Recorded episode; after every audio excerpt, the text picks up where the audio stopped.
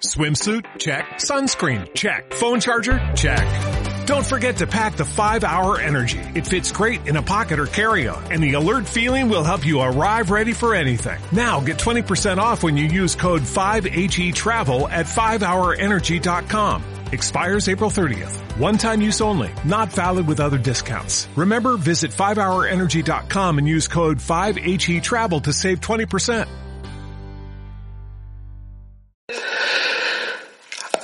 Antes de ese reino vendrá el juicio y que el juicio se inicia con la venida del Hijo del Hombre. Marcos lo describe así. El sol se oscurecerá, la luna no dará su resplandor, las estrellas irán cayendo del cielo y las fuerzas que están en los cielos serán sacudidas y entonces los humanos verán al Hijo del Hombre que viene entre nubes con gran poder y gloria. Y entonces ese Hijo del Hombre enviará a los ángeles y reunirá de los cuatro vientos a sus elegidos desde el extremo de la tierra hasta el extremo del cielo. Marcos 13. El Evangelio de Mateo, capítulo 25, describe con más precisión la escena inmediatamente. Presupone, dice, cuando el Hijo del Hombre venga, repito, Mateo 25, en su gloria, acompañado de todos los ángeles, entonces se sienta en su trono. Serán congregados delante de él todas las naciones. Y él, el Hijo del Hombre, separará a los unos de los otros. Y ahí viene la historia luego de las ovejas y lo que le preguntan, qué es lo que yo he hecho, etcétera, las ovejas a su mano derecha y los cabritos a su mano izquierda.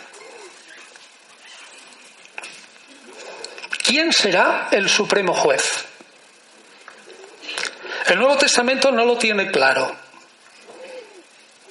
Hay un texto de Lucas en el capítulo 12, versículo 5, que dice, Jesús mismo, os voy a enseñar a quién tenéis que temer.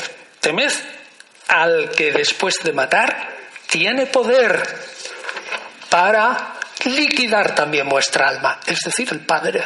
Es decir, este texto, Jesús se distancia del Hijo del Hombre y dice que quien va a ser el juez supremo es Dios Padre. Sin embargo, en líneas generales, el juez supremo en el Nuevo Testamento es el Mesías. Y el Mesías aparece, como ya lo hemos leído en Marcos, volando entre las nubes. El libro cuarto de Esdras, que acabo de citar hace un momento, lo describe así, haciéndose eco del libro de Daniel, donde aparece un como hijo de hombre que viene volando entre las nubes, se presenta ante el Dios Altísimo y allí el Dios Altísimo le da el poder de juzgar a todas las naciones.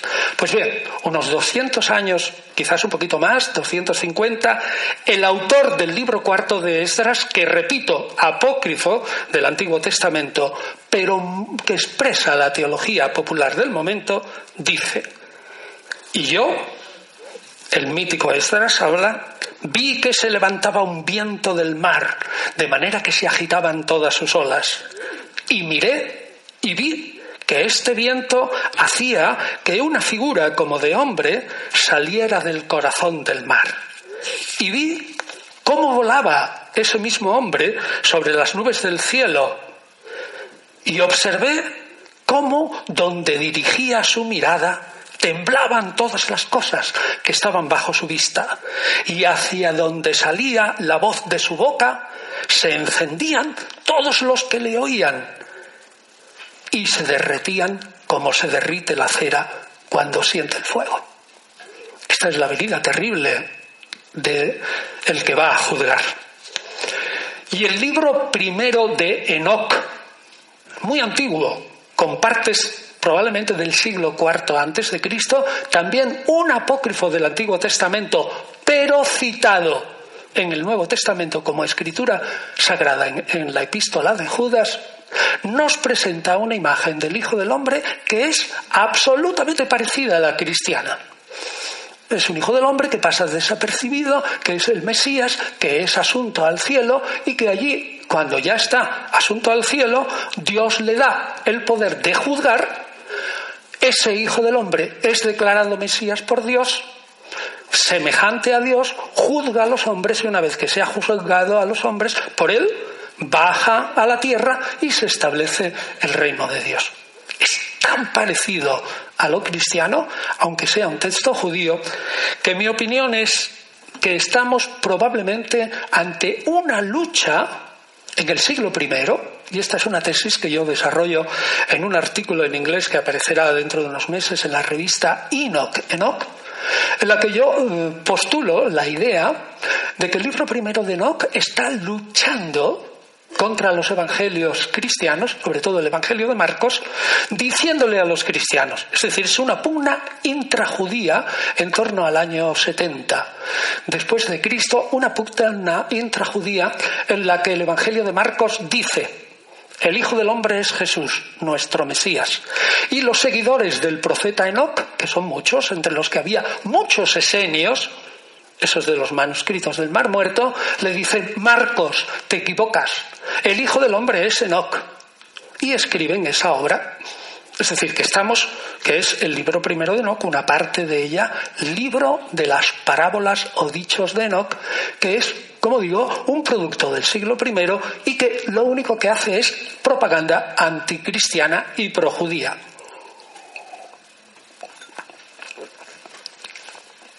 Pues bien, lo que realmente no queda nada claro para la ciencia histórica actual es si Jesús, el Jesús de la historia, se creyó a sí mismo ese Hijo del Hombre que viene desde el libro de Daniel. Normalmente los historiadores suelen sostener que a pesar de la presentación del Evangelio, Jesús distinguió perfectamente entre él como un hijo de hombre. Ojo, fíjense muy bien.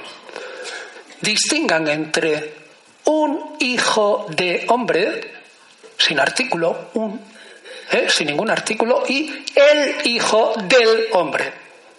Un hijo de hombre es arameo. El hijo del hombre es griego. Un hijo de hombre en boca de Jesús, es lo que dicen, digo, la inmensa mayoría de los historiadores, significa que Jesús dice, bueno, yo modestamente, y en vez de decir yo, digo, bueno, este hijo de, de hombre. Mientras que el hijo del hombre, con dos artículos, es la traducción griega de esa expresión aramea y ya es un título. Un título. Es decir, lo que vienen a decir los historiadores es que la teología posterior a Jesús le concede a un Jesús ya muerto el título de el Hijo del Hombre, aunque él solo se consideró un mero hombre normal. Vale. Cerramos este apartado y ya le digo que todo es. Eh, luego, el reino de Dios. Ha terminado el juicio y viene inmediatamente el reino. Como les dije antes, Jesús no explica absolutamente nada, pero solo da indicios. ¿Cuál será ese indicio? Por ejemplo, cuando en Marcos 10 dice, en ese tiempo, es decir, el tiempo del reino, aquellos que hayan dejado todas las cosas tendrán en ese tiempo, repito, cien casas, mucha familia y muchas haciendas. Es decir, recibirán el ciento por uno. Ahí hay un buen indicio. Pero fíjense que hay una frase misteriosa después de ese texto a la que más tarde tendré que referirme. El texto de Marcos yo lo he parado en decir recibirán cien veces más, casas, hermanos, etcétera. Y sigue el texto, dice Jesús, y luego la vida eterna. Les dejo caer que aquí hay una enorme complicación. Da la impresión como si Jesús está distinguiendo entre una primera fase del reino de Dios, en ese tiempo cien veces más casas, hermanos, y luego la vida eterna. Volveremos sobre esto. Otra pista de cómo será el reino es las bienaventuranzas. Recuerden ustedes, sobre todo en la versión de Lucas, evangelista Lucas, que son mucho más breves, las de Mateo son ocho, las de Lucas son solo tres, insiste, y que la, crítica cree que son más originales, lo que insiste en las bienaventuranzas es, en el reino de Dios el que llora será consolado. Y sobre todo, el que tiene hambre, Mateo añadirá hambre y sed de justicia. Pero eso es poco posterior. Digo, lo original está en Lucas. El que tiene hambre, ese se hartará y tendrá Es otra pista interesante. Y otra pista es que si ustedes analizan los evangelios, verán que el símil del banquete es lo que define totalmente el reino. El banquete. Recuerden esa parábola que comienza, el reino de los cielos es semejante a un rey que celebró un banquete de boda para sus hijos. Es evidente que el banquete es una pista bien clara. Entonces, al menos en esta primera fase, y vamos a dejarla así, parece ser que para el Jesús de la historia, el reino que viene después del juicio es un reino aquí en la tierra. Es decir, la aniquilación no es aniquilación del mundo, sino que lo que es una renovación del mundo. Y fundamentalmente, como él es judío, en la tierra de Israel. Ese reino tendrá muchas marcas espirituales, características espirituales. Por ejemplo, la tierra de Israel estará libre de los impíos, todos se dedicarán a cumplir en alma y cuerpo la ley de Moisés, todos conocerán la voluntad de Dios, todos aceptarán un reino en el que manda es Dios y sus representantes, eso se llama un reino teocrático. Y sus representantes no hacen nada más que transmitir la voluntad de Dios. Pero eso es la parte espiritual. La parte material de ese reino, sus características materiales es que Dios, contento con la situación, habrá un montón de dicha, frutos, mm, los campos dan de todo y la parte material de todos los que vivan en el reino está cubierta. Esto es probablemente lo que se deduce de un análisis de los evangelios. Hay un texto muy interesante a propósito de la duración del reino que dice, mm, ¿cuánto va a durar este reino? Pero hay un texto que dice, el Apocalipsis de Esdras, tantas veces nombrado, dice, durará 400 años en esta jauja feliz. Otro, otro apocalipsis contemporáneo un poquito después de Jesús, el apocalipsis de Baruch, dice, no, durará 400 años.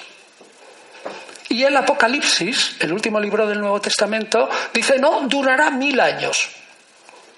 Así que, en realidad, no sabemos. Pero vamos a ver, ¿cómo se vivirá en ese reino? Pues como el Nuevo Testamento no lo describe mucho, porque ya he dicho que el Nuevo Testamento espiritualiza el concepto de reino, sí tenemos historias judías de la época, y algunas son fantásticas. Una es la historia de los recabitas. Estos son un pueblo judío del siglo, uh, bueno, la historia está compuesta en el siglo III probablemente, pero es una historia anterior. Y resulta que mm, se ve que uno de los fieles israelitas, dice el texto, tiene una visión. Y en esa visión se le demuestra cómo va a ser el mundo futuro, donde están los hijos de Recap. Y realmente se le muestra un poquito. Y el hombre insiste, insiste y insiste hasta que finalmente ve la visión completa de esa isla de los bienaventurados que será el mundo futuro. ¿Y qué es lo que ve? Pues es los hombres viven una vida tranquila, abundantes plegarias, alabanzas a Dios, pero la naturaleza es totalmente prodigioso. Hay árboles maravillosos de espléndidos frutos. Todos subsisten de esos árboles sin que sea necesario absolutamente hacer ningún esfuerzo. La naturaleza es tan maravillosa que es como una jauja feliz. Otra descripción. El Apocalipsis de Baruch, repito, prácticamente contemporáneo de los inicios del movimiento de los seguidores de Jesús. Dice en el capítulo 29, ocurrirá que tras lo que debe ocurrir, es decir, el juicio, comenzará a manifestarse el Mesías para todos los que queden en la tierra. Y aquellos verán que la tierra dará su fruto, diez mil por uno. En una vid habrá mil pámpanos. Y un pámpano producirá mil racimos. Y un racimo dará mil uvas. Y una uva